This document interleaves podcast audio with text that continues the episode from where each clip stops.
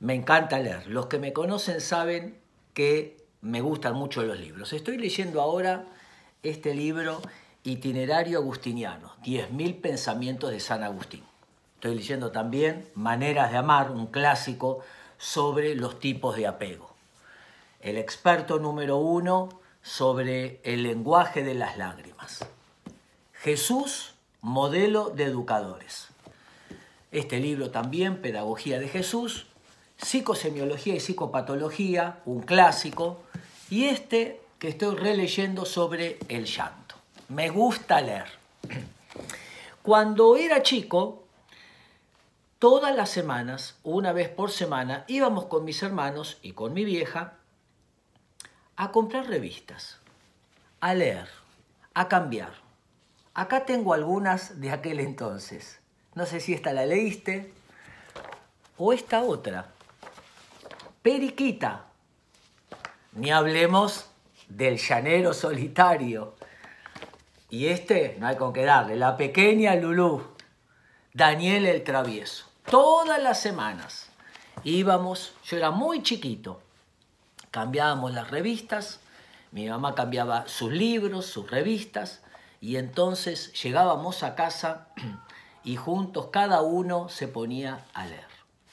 De allí nació el hábito de la lectura, que conservo hasta el día de hoy. Cuando generamos rituales familiares, ¿qué es un ritual familiar? Una tarea que hacemos juntos que nos gusta, que nos da placer, y la repetimos sistemáticamente. Puede ser los viernes mirar una película comiendo pochoclos, los ravioles del domingo en la casa de los abuelos, eh, ir a la cancha los sábados, no importa. Es una actividad placentera para la familia, donde todos disfrutan. ¿Qué genera el ritual familiar?